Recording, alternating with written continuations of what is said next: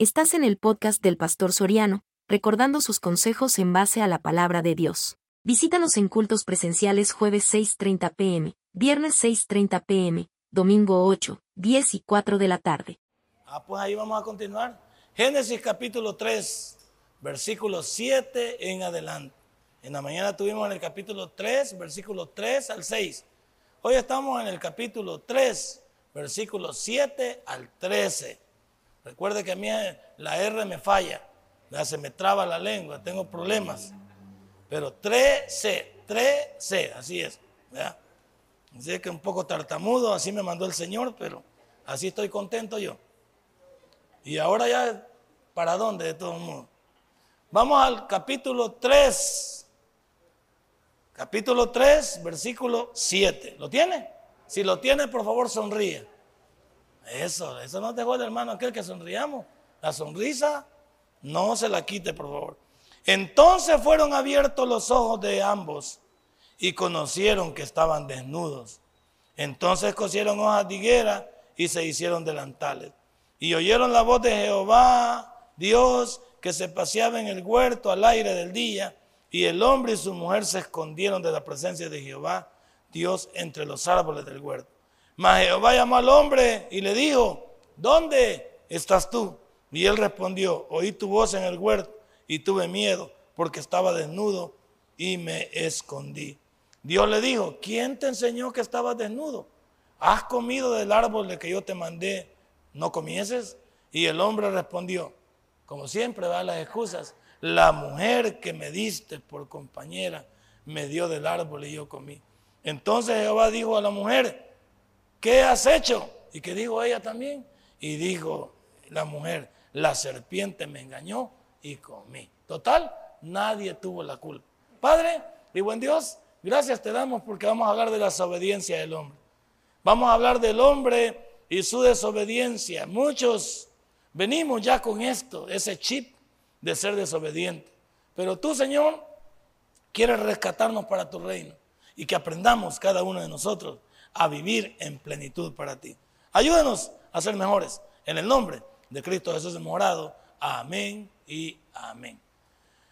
Hermano, una de las cosas que debemos de comprender es que la desobediencia no tiene estatus social, no lo conoce, estatus económico, no conoce poder, tinte de piel, no conoce linaje. La desobediencia es algo con lo que el hombre viene marcado desde Adán y desde Eva.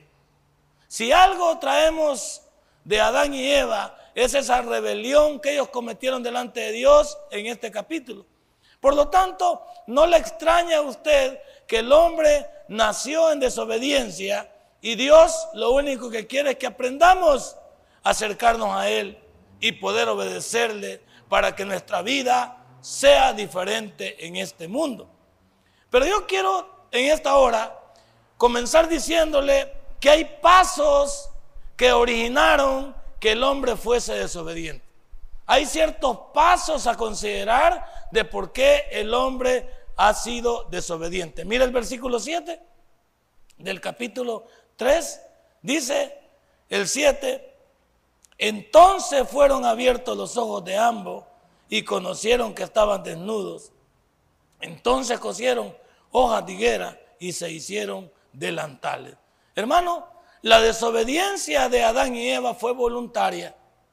No me diga que Adán y Eva, la culebra, que es el ejemplo de Satanás, los forzó. Y digo todo esto porque en la desobediencia que el hombre lleva en su vida, hay veces hacemos lo mismo que Adán y Eva. Nosotros cuando hacemos algo malo, le echamos el muerto al diablo incluso. El diablo me intentó. Y que el diablo aquí y el diablo allá. Llega un momento, yo creo que nuestro enemigo acérrimo se enoja. Porque dije, no sean chucos cristianos. Yo no los empujo. Yo no les, yo les pongo a la mujer enfrente, pero no, no, no, las, no las hago que ustedes la tomen. Por favor, cristianos, yo les puedo salir con el Smirnoff y el vodka apretó, pero no se los empino, ni me lo tomo yo. Pues yo les puedo ofrecer cualquier tipo de cigarrillos, pero ni siquiera fuego les doy, sino que ustedes lo encienden. O sea, algunas veces nosotros tratamos de decir que nuestra desobediencia se la queremos ubicar a otro, como aquí, la desobediencia, Adán se le echó a la mujer y la mujer se la tiró a la serpiente. O sea, desde que se inventaron las excusas, nadie es. ¿Qué puede decir la mujer aquí? Ay, si yo no me hubiera casado con este, no sería pobre. Si yo no me hubiera casado con este hombre, yo tuviera una vida de princesa. ¿Cuántos, cuántos se quejan ahorita de lo, que pudo haber, de lo que pudo haber pasado con su vida? Y le echan el muerto a, su entorno. Eso es un fatalismo y es vivir en, un negativismo. ¿Lo he hecho? ¿Y qué vamos a hacer? Pues? nadie le empujó a ese fulano, va. Nadie, usted solita lo agarró. Ni siquiera él lo pidió al Señor. Usted dijo el himno aquel que dice, este hombre es mío, dijo usted. Y usted lo agarró. Nadie, nadie se lo empujó. Entonces, ¿por qué hoy venimos con la historia de que en nuestra desobediencia alguien más tiene la culpa? Estos dos primeros seres humanos desobedecieron voluntariamente. Nadie los obligó. Y eso es lo que dice el capítulo 5 del libro de Romanos. Dice en esencia qué es la desobediencia. Eso lo va a leer en su casa, porque es amplio. Cuando usted llega a su casa va a leer el capítulo 5 del libro de Romanos para entender qué es la desobediencia. ¿Y por qué el hombre? Porque Romanos no es más que poner en evidencia lo que es la ley y lo que es la gracia. Y saber qué ha hecho la ley por ti y qué ha hecho Cristo a través de la gracia por ti. Pero todo está marcado en una palabra, la desobediencia del ser humano. Desde el capítulo 1 comienza a decir lo que el hombre ha sido desviado de la voluntad de Dios. Yo quiero en esta noche decir que muchos de nosotros podíamos evitarnos la fatiga de seguir haciéndonos daño si hoy mismo nos detenemos para no seguir siendo desobedientes. Entonces, vamos a decir que si nosotros tomáramos conciencia de las cosas que hacemos seríamos diferentes. Porque mire, ¿qué es la palabra conciencia? Sino dos raíces diferentes. Con, que significa dentro, y ciencia, que significa gnosis o conocimiento. Entonces vamos a decir que usted tiene un conocimiento interno que le permite a usted decidir lo que usted va a hacer. Fíjese bien lo que estamos diciendo. Para que entienda que el diablo no está dentro de usted, el diablo está fuera de nosotros. Por eso nos puede nada más influenciar, no nos posee. Entonces cuando decimos la palabra conciencia estamos diciendo que dentro de usted usted tiene un conocimiento. Y ese conocimiento que usted tiene lo debería poner en práctica para que no nos fuera mal. Pero ¿cuántos no tienen conciencia aquí? Y no tiene conciencia porque usted no quiere. Pero todos aquí sabemos qué es lo bueno, lo malo, qué nos conviene y qué no nos conviene. Si, si, ese conocimiento interno que tenemos, si eso eh, Dios nos ha dado ese conocimiento interior, lo pusiéramos en práctica, ¿cuántos dolores de cabeza nos evitáramos? Usted habrá dicho tal vez alguna vez conmigo, si volviera a nacer yo, no volvería a cometer las mismas burradas. ¿Sí o no? ¿Cuántos si volviéramos a nacer fuéramos diferentes? No, si yo volviera a nacer, dije la señora, no agarraría a este viejo, no agarraría a fuera, fuera diferente. ¿Cuántos de nosotros si volviéramos a nacer no haríamos la misma burrada? Pero el problema es que usted ya tiene una vida y ya no podemos regresar al pasado. Porque vivir del pasado es vivir atormentado. ¿Cuántos viven del ayer? ¿Cuántos viven de todo lo que han hecho? No se martirice más. No se haga más daño. Lo hecho está y a partir de hoy usted debería de, usar ese conocimiento interior para poder ser diferente. Porque voy a decir algo. Y en apertura de decir que el diablo no tiene la culpa de muchas cosas que nosotros tomamos, preguntémonos, ¿la Biblia qué ataca más de nuestro cuerpo? ¿Cuál es, ¿Cuál es la parte de nuestro cuerpo que la Biblia más ataca? Nuestro corazón. Dice que del corazón, ahí es donde nacen de esas intenciones. Entonces, ¿qué tiene que ver el diablo en el interior mío? ¿Qué tiene que ver el diablo con mi mente si aquí no entra más que mi persona y Dios? Pero aquí es donde yo fabrico el pecado, que se llama concupiscencia. Aquí lo fabrico y lo llevo a cabo. ¿Qué tiene que ver el diablo en esas cosas ahí? La serpiente aquí les habló de afuera.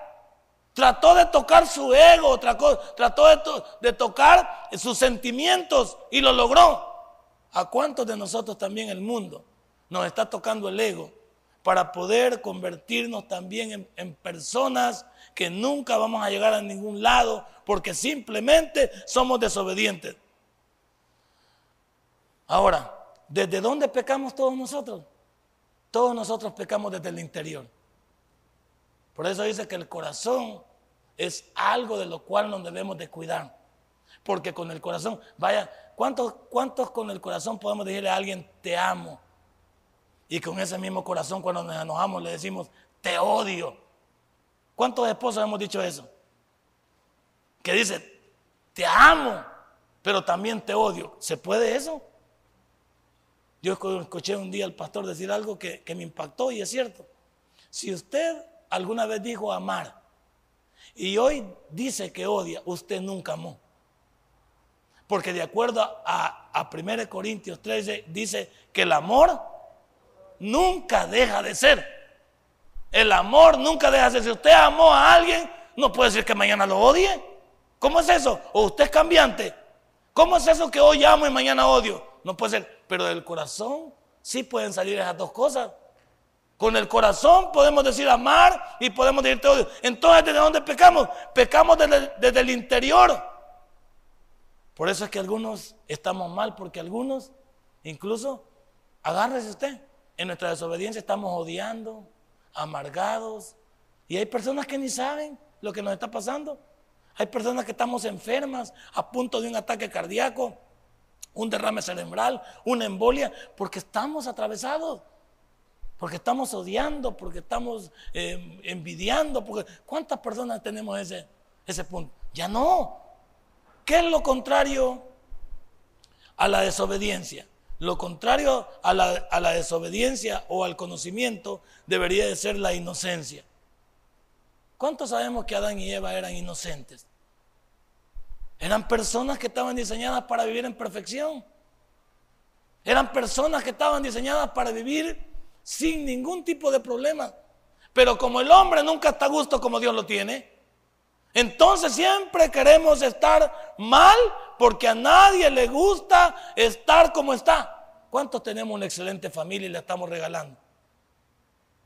¿Cuántos de ustedes, incluyéndome a mí, tenemos una excelente mujer, pero andamos buscando otra que, que no está a la altura y que tampoco es lo que Dios nos permite tener?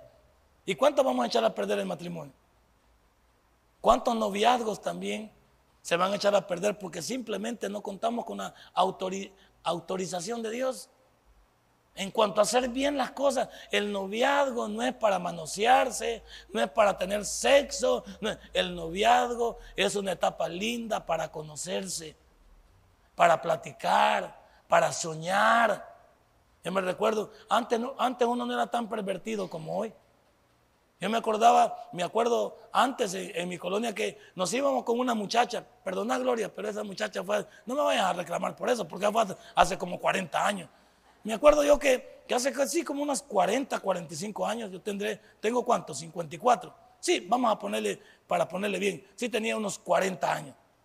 Y me acuerdo que nos íbamos con una muchacha y nos íbamos hacia el, al final de donde botaban la basura y nos acostábamos. ¿A qué nos acostábamos? A soñar. Que algún día nos íbamos a poner a, eh, nos íbamos a subir a un avión. Soñábamos que si nos íbamos a casar, ¿cómo se iban a llamar nuestros hijos? Soñábamos con qué tipo de vehículo en el futuro. Eso era lo que tenía. Y no sé, ahí no estábamos pensando en hacernos daño.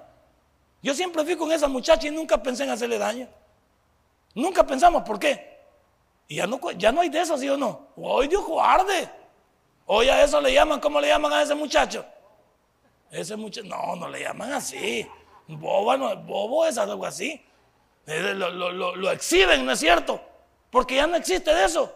Pero ¿cuántos de nosotros en el Evangelio, delante de Dios, podríamos prestarle atención de que la inocencia, aunque ya no lo somos, deberíamos de alguna manera fomentarla?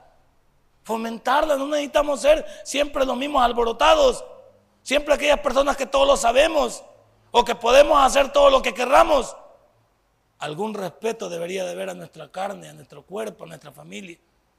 Pecar de inocentes vale la pena, de alguna manera, si así se puede ver, porque de todos modos no caemos en todo lo que este mundo exhibe y ofrece para hacernos daño a cada uno de nosotros. Los cristianos deberíamos de saber que somos agentes morales. ¿Por qué somos agentes morales? Porque somos personas con poder de decisión, libre albedrío. Usted y yo no me venga con la historia de que alguien se lo enganchó. ¿Sí? Del verbo engañar. Aquí a nadie engañan. Uno solo cae porque uno quiere, sí o no. Pero es fácil decir, no, que yo tengo un mal amigo. El ingeniero Min me influenció. Yo puedo ser más pícaro que el ingeniero Min. Y yo le estoy dejando daño a él. Pero siempre andamos buscando una excusa como para decir que las personas tienen la culpa de lo que me pasa a mí. Perdónenme, hay algunos de nosotros que ya sabemos lo que vamos a hacer. Ya incluso sabemos el resultado de lo que va a pasar. Pero, como decimos algunos, ay, después vamos a ver cómo hacemos. Alguien anda con una, con una mujer que no es la suya y sabe que, que, van a pasar muchas cosas, que puede ser descubierto y su matrimonio puede fracasar, que puede quedar embarazada la muchacha, que lo pueden demandar a la procuraduría. Pero ¿sabe qué dice usted? Ah, si no soy el único. Además, de todos modos, yo soy vivo. A mí no me puede pasar eso. ¿Cuánto, cuánto nos saltamos la barda? Y cuando nos viene el problema, el estómago se nos hace chiquito. Y comenzamos a poner el grito en el cielo. ¿Acaso éramos ignorantes de lo que pasaba? Cuando yo tomo una mujer que no es mía, ¿soy ignorante? No. Soy vivo a mi favor. Yo sé las consecuencias de tomar una mujer que no es la mía. Yo sé las consecuencias de un negocio chueco. Yo sé las consecuencias de un mal... Yo lo sé. Sin embargo, hay muchos de nosotros que a pesar de ser agentes morales, con poder de decisión, con voluntad propia y con libre albedrío, no estamos aplicando eso. ¿Por qué no esta semana que hoy comienza, usted comienza a decidir en base a Dios en su vida? ¿Por qué la juventud no comienza a pedirle a Dios que lo ilumine? ¿Por qué los padres de familia, los esposos que estamos aquí, le comenzamos a decir a Dios que nos ilumine? ¿Qué nos costaría? ¿Cuánto dolor y cuántos problemas nos ahorraríamos si nuestra voluntad, si nuestro libre albedrío, si nuestro poder de decisión estuviese influenciado por Dios? Pregúntele a Dios, hombre. Pregúntele a Dios, hombre. ¿Y cómo le pregunto, pastor? Lea su Biblia.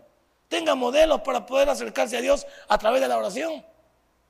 Escuche palabra a través de cualquier predicación. Dios puede estar hablando. Dios le puede estar hablando esta noche.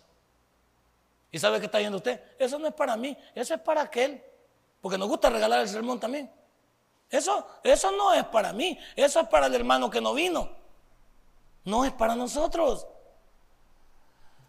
Hermano, usted por eso debe entender que Jesucristo tuvo problemas con los apóstoles en cierto momento cuando los niños vinieron a él. ¿Qué le dijeron los apóstoles a los niños? Dejen al maestro que está ocupado. ¿Y cómo los reprendió Jesús? ¿Qué les dijo? Dejad que los niños vengan a mí, porque de los tales es el reino de los cielos. ¿Por qué lo dijo Dios? Porque los niños hasta la edad de siete años son personas totalmente inocentes. Usted puede, un niño anda desnudo en su casa y a él no le interesa. Él no se preocupa porque anda desnudo. Yo le dije en la mañana que a un niño, cuando él comienza a tener vergüenza y se tape, es la hora de hablarle de Cristo porque ya perdió la inocencia.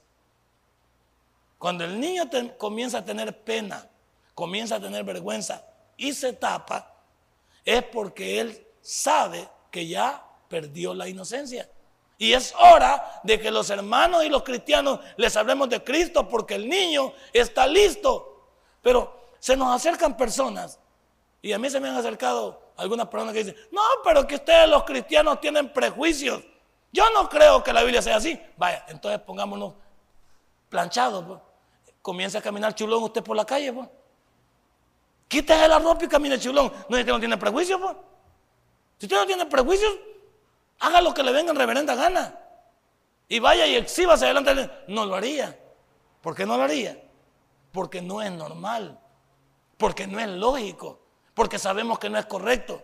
Sin embargo, hay mucha gente que quiere venir a decir al cristianismo que los cristianos somos prejuiciosos. Entonces, hagan lo que les dé la gana, pues y exhíbanse. Y no lo hacen. ¿Qué, ¿Qué es lo que dicta que hay cosas que no se me ven bien? Aquí nuestra conciencia. Nuestro conocimiento interior nos dice que, fíjese usted, y qué ironía va. Los que habrán estudiado la historia universal, que yo, yo esa materia en el colegio de teología, y esa materia me invita a leer. Y una de las cosas que he descubierto yo a través de la historia universal es que a través, desde que el hombre tiene conciencia, en tribus, en pueblos, en naciones, el hombre ha tenido una característica. Ha protegido la virginidad de las mujeres. Todas las tribus y todos los pueblos siempre ha protegido la virginidad de las mujeres. ¿Quién les dijo a esas tribus y a esas mujeres que la mujer debería llegar virgen? E incluso en la Biblia sale que deberían exhibir cuando alguien se casaba si la, si la susodicha era virgen. Pero hoy con qué lo hemos arreglado? Que somos modernos y que ahora no importa. Pues yo sé que no hay que preguntar. Yo sé que no hay que ahondar. Pero preguntémonos, ¿quién, quién, le, les enseñó a esta persona? Es más, en los reinados que ha habido y en los principados que ha habido, siempre se ha exigido que la mujer venga virgen. ¿Por qué, pues? Y porque hoy el desorden es al revés. Hoy cinco maridos ha tenido que hoy no tienen, no es tuyo y no importa. Y hasta la mujer se siente como se siente, como la Jennifer López. ¿Qué dijo la Jennifer López? Pues si los hombres mayores pueden andar con bichas, ¿por qué yo no me puedo tener un bicho? Digo ella. Y no tener un bicho de, de darlo a luz, sino un bicho que la que le dé su mantenimiento preventivo. ¿Qué estamos diciendo nosotros? ¿Es válido eso lo que dice esta mujer? Lo que dice la Madonna también. ¿Cuántos como la Madonna, como la Jennifer López? Y, hay un montón de artistas que hasta opinan en las televisiones y todos les ponen atención y son personas que están más cruzadas que un animal. Pero como son artistas, como son gente poderosa, todos quieren creer que estas personas pueden decirnos algo bueno. ¿Y no es cierto? Hoy, hoy maneja el desorden.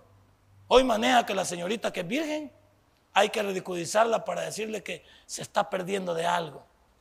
Y hay que obligarla a tener, a tener sexo y a perder su virginidad con una persona que no sabe si, si la quiere, si no la quiere, de dónde apareció ese, ese feto, quién puso esa gallina, ese huevo, nada, no se pregunta.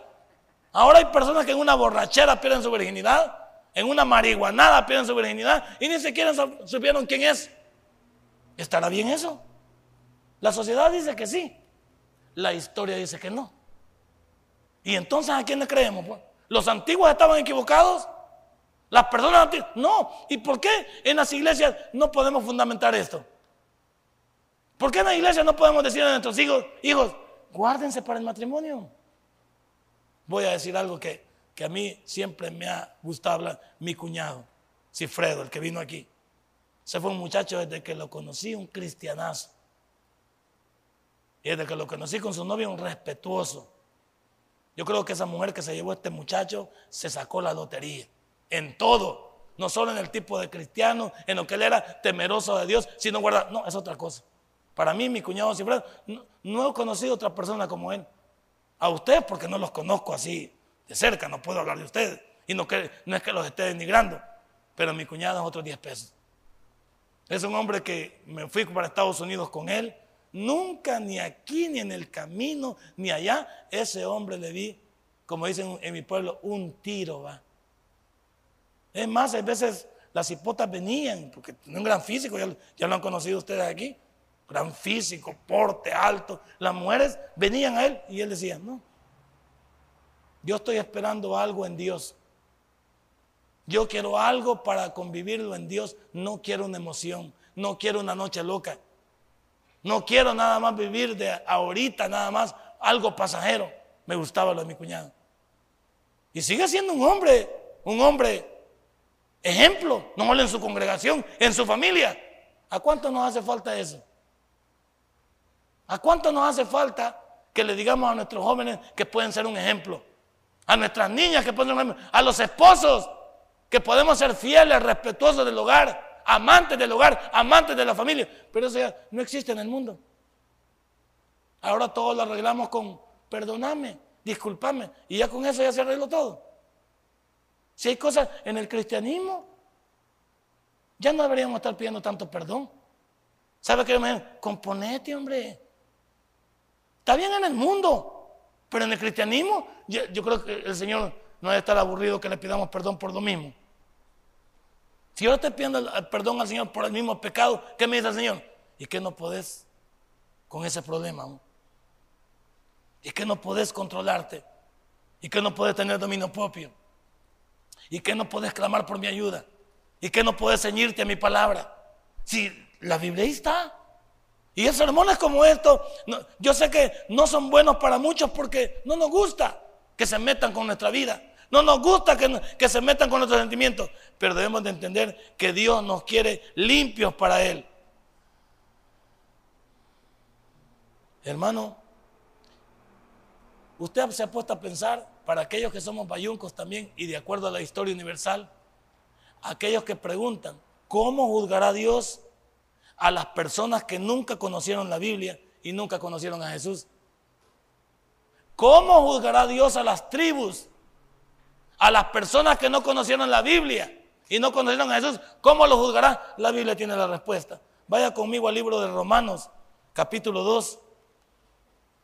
La Biblia siempre tiene la respuesta a todo lo que usted quiera. Las verdades absolutas la tiene este libro. Pregunte y la Biblia tiene, la, tiene las respuestas. Romanos capítulo 2, versículo 12. Ahí está la respuesta de cómo Dios juzgará a estas personas. No se mete usted como, como Dios juzgará al judío, como Dios juzgará a la iglesia, como Dios juzgará al gentil. Son varias categorías, pero la Biblia lo muestra. Mire lo que dice aquí. Porque todos los que sin ley, ¿con quién nació la ley? Con Moisés. Y eso está en el libro de Éxodo. Y hasta ese momento recuerde que Dios había tratado con personas del capítulo 1 al capítulo 11 del libro de Génesis, había tratado con personas. Y del capítulo 12 en adelante trató con una nación, con Israel. Entonces aquí Dios pone en evidencia que la ley es lo que nos confronta con nuestro diario vivir. Porque todos aquellos que se portan mal se hacen sujetos a una sanción. Ahora volvamos a leer. Porque todos los que sin ley, los que no conocieron eso, han pecado sin ley también perecerán. Y todos los que bajo la ley han pecado, por la ley serán juzgados. Nosotros hoy tenemos conocimiento. Usted y yo no los podemos picar que no sabíamos. No, no, no se la lleve de inocente usted. Usted y yo sí sabemos lo que hacemos. No me ande diciendo a mí que yo no sé, me engañaron. Mentiras. Todos nosotros sabemos lo que hacemos. Y el 13 dice, porque no son los oidores de la ley los justos, ante Dios, sino los hacedores de la ley serán justificados. 14. Porque cuando los gentiles que no tienen ley hacen por naturaleza lo que es la ley, estos, aunque no tengan ley, son ley para sí mismos. 15. Mostrando la obra de la ley escrita en sus corazones, dando testimonio a su conciencia y acusándolos o de qué? Su razonamiento, ¿sí? Si es que el sentimiento de culpabilidad lo acompaña a uno cuando sabe que lo que ha hecho está malo. No me diga usted que cuando uno hace algo malo se siente, se siente así muy victorioso. No, se siente amargado por dentro, acobardado. Usted, usted sabe que lo que hizo está mal. Y eso es lo, que venimos del mundo lo sabemos. Que cada cosa que hicimos en el mundo, aunque los momentos del pecado podían tener una satisfacción efímera, pero los resultados del pecado, cuánto daño nos hizo, cuántas cosas. Y, no nos sentimos bien, nos sentíamos de la patada, porque sabíamos que lo que estábamos haciendo no era correcto. La ley, si usted lo quiere copiar, es la voluntad revelada de Dios. ¿Para qué? Para confrontar al hombre con sus acciones. La ley es la voluntad revelada de Dios para confrontar al hombre con sus acciones. ¿Cómo sé yo que para los hermanos que se atraviesan ese pedazo de allá para acá y hacen un cruce a la, a la izquierda, cuando les metan un sopapo de allá para acá, de arriba, y los agarren allá, usted no tiene, va a tener ninguna excusa. La ley va a ser aplicada ahí. Así venga la persona hablando por teléfono, venga sin cinturón, venga distraído, que venga a alta velocidad, que venga con pequeña velocidad. El que se atraviesa las dos líneas ahí de un solo tomándolo para acá, cuando llegue ese pencazo, no vaya a pedirnos que oremos, ni que, ni que testifiquemos. Usted sabe que eso podría pasar cuando usted traspase esa línea. ¿Y cuántos se la avientan ahí? Pues? ¿Cuántos hermanos se avientan en esa línea? ¿Cuántos hacemos la U aquí? A mi esposa yo la regaño, que como que rápido y furioso, ¡fum! Así, espérate que venga uno de abajo o venga uno de arriba, no vamos a hallar el camino. Agarra como que rápido, ¡fum! Para allá. No, hombre, calmado. Hay más tiempo que vida. La ley dice que no hay que hacer eso. Pero como yo digo, a mí no me va a pasar nada hasta que viene el sopapo. Y cuando viene el sopapo que decimos, ay, y Dios, no, no echemos la culpa a Dios. Y no, no eche la culpa a nadie. Usted mismo le mete la chancleta. Usted es quien maneja el timón y quien hace, no chille. Porque ya sabe que no se puede hacer. ¿Qué le cuesta tirar a la vuelta? ¿Cuánto se ahorraría? Del sopapo va a entender usted que el carro va a quedar hecho pedazos. Usted puede quedar también en silla de ruedas. Y todo eso se podía haber evitado. Aunque gaste un poquito más de gasolina a la vuelta. Pero ¿qué dice usted? Achí, es que usted me va a dar el galón de gasolina, pues. No le digo, pues, porque siempre van a salir hermanos listos. Siempre van a salir hermanos así. No se preocupe, no se preocupe. Yo no quiero justificar que tenga que pasar eso para que usted entienda. Como nunca le ha pasado, dice, no es que nunca ha pasado. Sí, nunca ha pasado, pero no quiere decir que no vaya a pasar. Y cuando pase, no me mande a llamar a mí, oye, por favor, porque yo ya se lo dije. Ahora, ¿la ley me dice eso que no lo debo hacer? Sí, la ley me dice, la ley de tránsito. Pero algunos fuimos a sacar la licencia, pero como la compramos, ¿usted compró la licencia? Yo la compré. O sea, a mí nunca me pagaron por un, por un volado de eso, solo en Estados Unidos. Nunca me pagaron por el librito, porque le tienen que dar un librito de nomenclatura, de señalización. Pero ese, librito que hiciste con el librito va. Como los volados de teléfono, cuando viene con el teléfono, vemos el manual. No, el manual lo votamos. Y después andamos preguntando, ¿y vos sabés cómo se hace una llamada de espera vos? ¿Y vos sabés cómo se pone la música? El manual dice, pero como no me gusta leer. ¿Cuántos a ver dónde tienen el manual de tránsito? Ya lo puede dejar en papa, lo puede dejar en paz. Pero la ley me dice eso. Pero yo pienso que la ley no se debe meter conmigo. La ley es la voluntad revelada de Dios que me confronta con mis acciones. Yo sé que la ley me dice, es prohibido y te vas a hacer sujeto a esta sanción. Por allá donde he andado yo, hey hermano, los salvadoreños allá nos componemos con los que he andado. Hay cámaras por todos lados. Y la cámara dice, perdón, estoy desarrollando. Y la cámara, si es que ya no puedo, y la cámara dice, la, la señal dice que es a 35 kilómetros por hora. Aquí no lo obedecemos, pero allá en todos los lugares hay cámaras. Cuando usted excede la velocidad, la cámara se activa y le toma la foto a usted, a usted en el cuerpo y la placa. Cuando le llega a usted la multa a la casa, le dicen que si quiere usted ir a presentar una queja porque es falso lo que usted ha hecho, le mandan la foto y el número de la placa del vehículo. Y le dicen, son 60 euros la más pequeña. 60 euros. Un hermano me dijo, si yo cuando vine aquí comencé a manejar, pagué al principio 500 euros de un solo. Y por cada falta en la licencia te van bajando puntos. Y solo son 10 puntos los que tienen.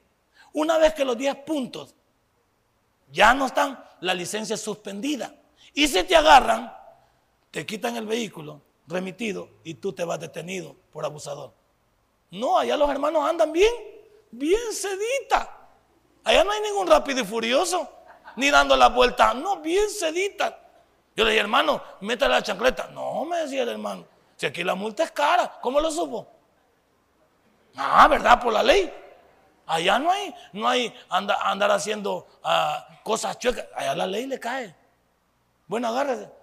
Los salvadoreños que nacen allá, los niños que nacen en Italia, no son italianos hasta que lleguen más o menos a siete años y hayan sentado evidencia que los niños han, han estado en Italia por siete años y decidan ellos hacerse italianos.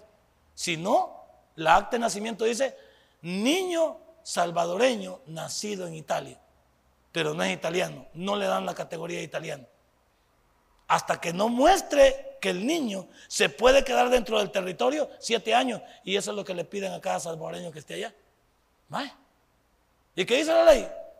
Proteste usted, va. Allá no salen. El pueblo unido jamás será Allá no salen con el volado. No salen con pajar. Eh, al gobierno le tienen cuidado. Allá no hay protesta, no hay nada. Dicen que los muchachos de las pandillas llegaron allá. Los comenzaron a seguir, a ubicarlos donde vivían. Hicieron con sus tres relajitos allá. Luego, una buena noche, les cayó la policía en todas las casas, los agarró y los metió al bote. Se acabaron las pandillas. Tomaron fotos, los ubicaron donde estaban viviendo, nada de bullito, los dejaron que desconfiaran. Un operativo, les cayeron a todos y los metieron al bote. ¿Va? Abajo, pandilla.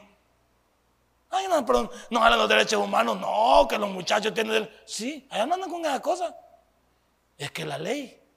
Y la ley te dice cómo te debes de comportar. Entonces, ¿pero qué esperamos? Cuando vivimos aquí en el país, ¿respetamos aquí? No, no, aquí no respetamos. Pero si te vas para allá, a Wilson vas a obedecer.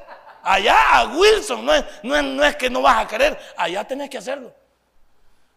Pero como la Biblia te deja a ti nada más que escojar, va, por eso somos abusivos, va. Porque como Dios no nos obliga, va, Dios nos da una libertad que nosotros convertimos en libertinaje. No, dice el hermano Ronald, si una canita al aire no es malo. Si de todos modos otro hermano tiene como tres mujeres y apenas va a tener dos. ¿En qué le hago daño a la sociedad? Además, la hermana es la que me busca. No soy yo. ¿Cuánta justificación podemos tener? Sí, hermanos, que nos saltamos la barda y creemos, bueno, usted sabe que hay predicadores y hay, hay líderes y hay ovejas que hasta agarran personajes de la Biblia para hacer los suyos y creer que Dios los va a tratar igual como es. Hay gente que dice, yo, yo me veo como David, porque como David agarraba a la vieja que quería.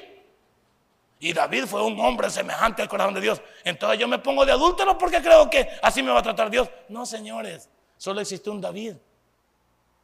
Y todos los que traten de hacer al contrario se van a encontrar con que no eran el rey David. Pero allá hasta, hasta uno así. Creen que, que hasta viven el personaje. Porque como Dios ahí lo vio, yo quiero ser igual que Salomón. Mil mujeres. Y pobre acabado que no tiene nada.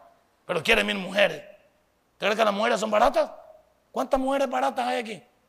A las mujeres les encantan los zapatos, las carteras, les encantan los viajes, vestidos. ¿Algún hombre tiene todo eso? Eso es lo que las mujeres. Ahorita, cuando comienza uno, no le exigen nada. Pero después ya le van poniendo condiciones. Cualquier parecido es pura coincidencia. Sigamos adelante, que ya me de aquí.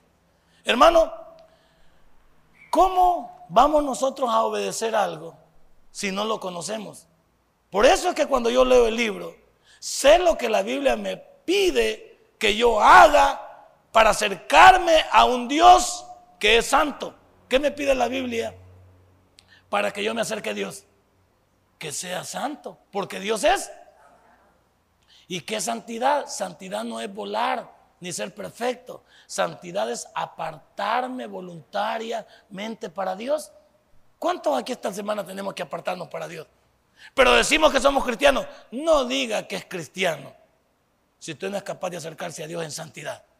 La Biblia nos manda acercarnos a un Dios santo, pero de la manera también en santidad nosotros para vivir para con Él. ¿Qué dice Primera de Juan capítulo 3, versículo 20?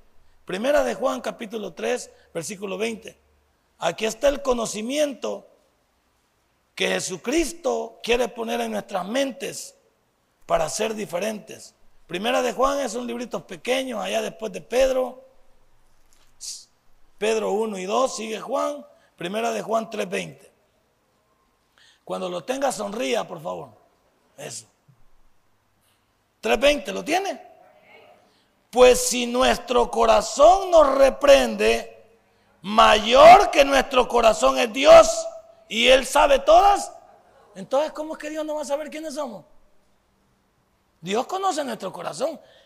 Es que mire, ¿se acuerda que una vez, no sé si en el discipulado o en el culto le enseñé, que Dios tiene dos tipos de voluntad? Una voluntad permisiva y una voluntad directiva. Se la voy a poner bonito. La, la voluntad directiva de Dios es que yo decido que Él dirija mi vida, que Él guíe mi vida. Pero la libertad permisiva de Dios es como que yo diga, va, o diga cualquier joven aquí diga, bueno, yo quiero una novia de parte de Dios. Y usted dice que se la pide a Dios, pero no se la pedido a Dios porque ya la tiene agarrada. Y usted le dice, esta es. Y Dios le dice, no es esa, hijo. Esa es la que vos has agarrado, pero no es la que yo te tenga preparado. No, pero no me tengas envidia. Yo esta quiero. Entonces viene Dios y dice, bueno, te va a hacer daño, te lo voy a permitir porque como no puedo pelear contigo. De todos modos son necios. Y a un necio que no le dice, agarrala. Cuando te haga daño, no llores. Cuando te pegue, te quite el pisto, te demande, no vayas a estar llorando. Entonces hay dos voluntades. Una voluntad que Dios decide, tú te dejas dirigir y una voluntad que Dios permite hasta que te vaya mal porque tú así lo quisiste. ¿Cuántos de nosotros entonces no podemos echarle la culpa a Dios de las cosas que pasan en nuestra vida? Porque Él nos ha dicho aquí que dentro de nuestro mismo corazón Él conoce las intenciones. Ahora, podemos decir también en esta hora que cuál es la parte especial que Dios nos está diciendo en Génesis 3.7 que nos dice Dios allá cuando lo vimos. ¿Qué nos trata de decir Dios en Génesis 3.7. El ser humano quiso tapar su desnudez por él mismo, como hoy en día. El hombre quiere hacer méritos para acercarse a Dios y no podemos hacer méritos para acercarnos a Dios. Génesis 3.7. ¿Lo tiene? Mire lo que dice. Entonces fueron abiertos los ojos de ambos y conocieron que estaban desnudos. Entonces cosieron hojas de higuera y se hicieron delantales. ¿va? ¿Cuántas personas aquí justificamos nuestro actuar y nuestro accionar? ¿Cuánto nos justificamos delante de Dios y queremos todavía tapar nuestra falta cuando sabemos que Dios ya la conoce? Nunca tratemos de engañar a Dios. Dios conoce nuestras acciones. Dios conoce todo lo que hemos hecho. Pero el ser humano es experto en querer tapar su desnudez por él mismo. No, Dios por eso les preguntó más adelante que por qué se escondían. ¿Quién te enseñó que estabas desnudo? ¿Has comido del árbol? ¿Has comido del árbol y comenzaron las justificaciones? Lo que el hombre tenía que haber hecho, en lugar de tapar su desnudez, era arrepentirse. ¿Por qué en lugar yo de tratar de decir que lo que he hecho está bien, hacerme el bravo y querer a toda consta tapar mi, mi pecado y mi error, ¿Por qué no hago más sencillo? Arrepentirme. En un hogar va, ¿qué cuesta pedir disculpas o perdón? Hay veces pasamos una semana sin hablarnos. Si solo lo hubiéramos arreglado, me equivoqué, hombre. La regué. Disculpame, te ofendí. No te debería de haber hecho. ¿Qué cuesta, va? Pero como el orgullo no nos deja, ¿qué nos, dice el interior? No le pidas perdón, que ella te venga a pedir perdón. No se da vos y vos no tenés que ir y, ir y, arrodillarte y clamar por amor. Déjala, ya va a topar. ¿Ya va a topar a dónde? ¿Cuántos de nosotros si lo pudiéramos arreglar con una frase? Discúlpenme, me equivoqué. Mire, no lo quise ofender. Perdónenme por ser boca suelta. Por favor, mire, yo no, no actúo así, pero hoy fui impulsivo. ¿Qué cuesta? ¿Cuántas cosas se arreglarían con una palabra?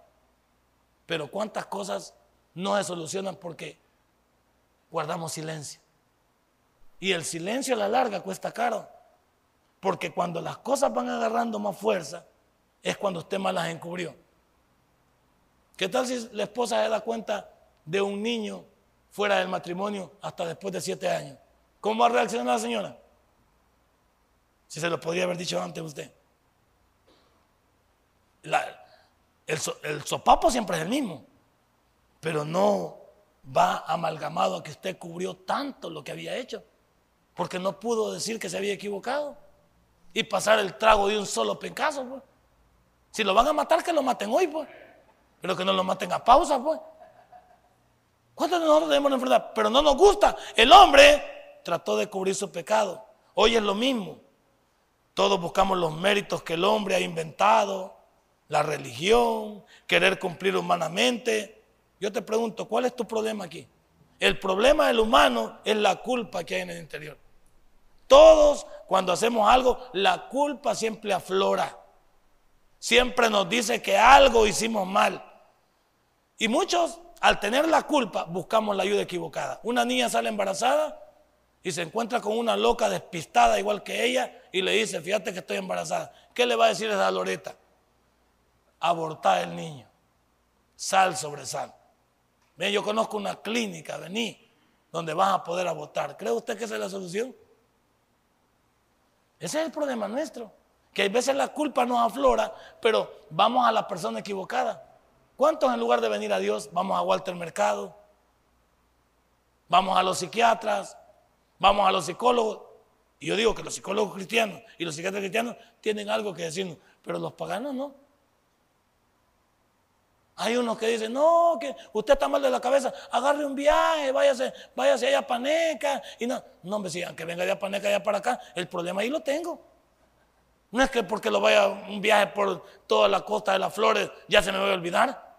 No, si las cosas ahí están. No, que fúmese un cigarrito de marihuana. Pues sí, pero después del desmadre de la marihuana, ¿qué te queda? El mismo problema. No, que echaste esta copita y después de la, de la copa, ¿qué queda? La gran goma y el problema sigue ahí. ¿Qué cree usted que, cuántos de nosotros, a pesar de que sentimos la culpa, estamos viviendo a las personas equivocadas? Buscamos la consejería mundana. Y eso solo nos puede traer paz, nada más efímera. ¿Qué dice Marcos 11, 12, hermanos, al 14? ¿Por qué, ¿Por qué maldijo Dios la higuera? ¿Por qué maldijo Dios la higuera? Dios en el Nuevo Testamento no maldijo a nadie más que a esta planta. ¿Por qué Dios la agarró con esta planta? En Marcos capítulo 11, versículo 12 al 14, con esto finalizamos, que ya no fue el tiempo. Marcos 11, del 12 al 14, ¿lo tiene? Mire lo que dice. Al día siguiente, cuando salieron de Betania, tuvo hambre. Y viendo de lejos una higuera que tenía hojas, fue a ver si tal vez hallaba en, ella algo. Pero cuando llegó a ella nada halló sino hojas, pues no era tiempo de higos. Entonces Jesús dijo a la higuera, nunca jamás coma nadie fruto de ti. Y lo oyeron sus discípulos. ¿Por qué cree que la higuera? Quiero expresarle una cosa. ¿Ha sido curioso usted para decirme dónde tiene el fruto la higuera? Detrás de la hoja lo tiene. Significa que en el vocabulario espiritual nosotros podemos tener un buen plante, pero en el interior estamos podridos.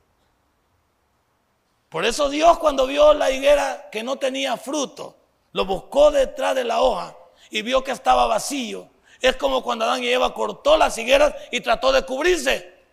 Él trató de cubrirse humanamente, pero había pecado delante de Dios. Y aquí la higuera no tenía fruto. ¿Cuántos Aquí también nos gusta el Evangelio, nos gustan los sermones, venimos a la iglesia, pero no tenemos fruto.